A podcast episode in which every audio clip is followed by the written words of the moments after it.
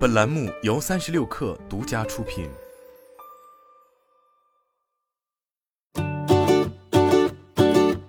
本文来自微信公众号“三亿生活”。去年底，今日头条总裁陈曦在二零二一生机大会上指出，过往大家对今日头条可能会存在一种比较刻板的印象，好像这个产品人到中年才会用。同时，他认为这是大众对头条的普遍误解。事实上，据抽样调查推算，当时其月活用户中，三十岁以下的年轻人已超六千万。不过，据相关媒体的报道显示，陈曦此前在内部会议中曾透露，年轻用户不喜欢头条，女性用户不喜欢头条。为此，头条方面预计未来一年对科技、游戏、汽车、摄影等重点品类增加百分之三十以上的流量和相应的作者收入，其中就包括画风年轻化、内容质量好的微头条内容。不难发现。在当下资讯已经形成受算法驱动、竞争用户时长的惯性后，头条方面正在试图摆脱其在用户端的固有印象，试图探索内容的提质升级，以及吸引更多年轻用户。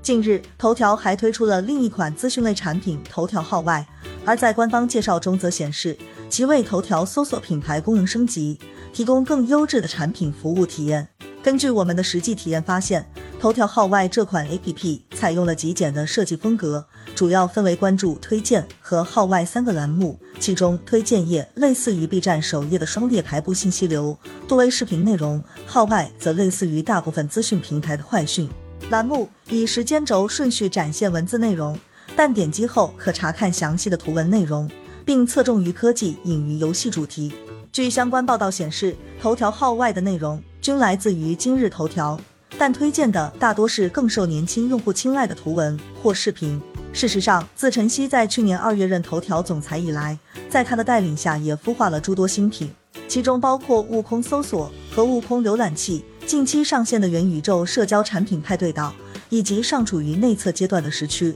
据悉，悟空搜索与悟空浏览器都面向的是下沉市场，并采用了金币加阅读的模式，而时区则与头条号外类似。设计同样较为简洁，玩法也更倾向于豆瓣的兴趣小组，提供了覆盖生活、艺术、商业、人文等不同主题的板块，并鼓励用户按自己的喜好加入，竭尽全力挖掘用户，无疑是如今几乎所有互联网公司的目标。字节跳动自然也不会甘于人后，但无论是向上还是向下挖掘，目前时区头条号外的内容依旧没能脱离头条和抖音。所以，与其说是内容领域的细分产品，不如说是基于算法推荐的差异，再将今日头条中的内容进行筛选后的再分配。虽然时区是一款并不完全以算法推荐为主的内容平台，更依赖于区长自行选择 bot 抓取内容，并加入人工推荐选项，试图打破信息茧房。但如今其所呈现出的也大多是其他平台的搬运内容，可能还涉及到了内容审核与版权方面的问题。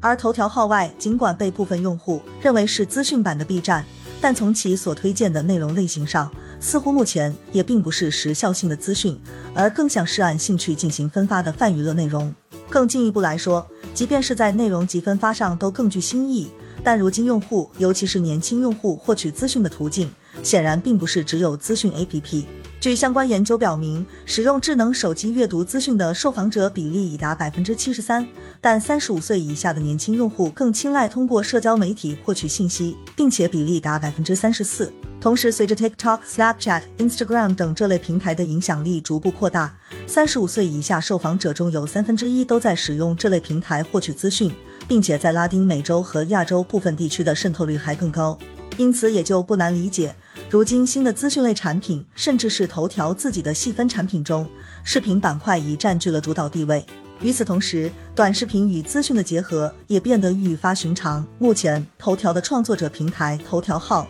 也已将图文转视频选项放到了极为醒目的位置，便于创作者将内容自动转为视频。而这类工具早已在各类创作平台中屡见不鲜。就如此前新闻门户的挽歌一文中所给出的观点那样。从传播的角度，短视频这一产品形态正在接管新闻门户的影响力。然而，视频其实仅仅只是内容的一种展现，并且批量由图文自动生成的视频往往质量堪忧。就像天猫精灵、小爱同学等产品被称为人工智障一样，自动生成的视频大多还是依赖于原本的文案功底。因此，尽管如今头条方面试图拥抱年轻人的这个想法很好。也在内容质量与受众端不断进行尝试，但在内容创作者没有变、原本的内容也没有增减的情况下，又该如何走出换汤不换药的漩涡呢？值得注意的是，就在头条号外推出之际，腾讯于二零一九年推出的泛资讯 APP 看点快报已在七月十八日正式停运。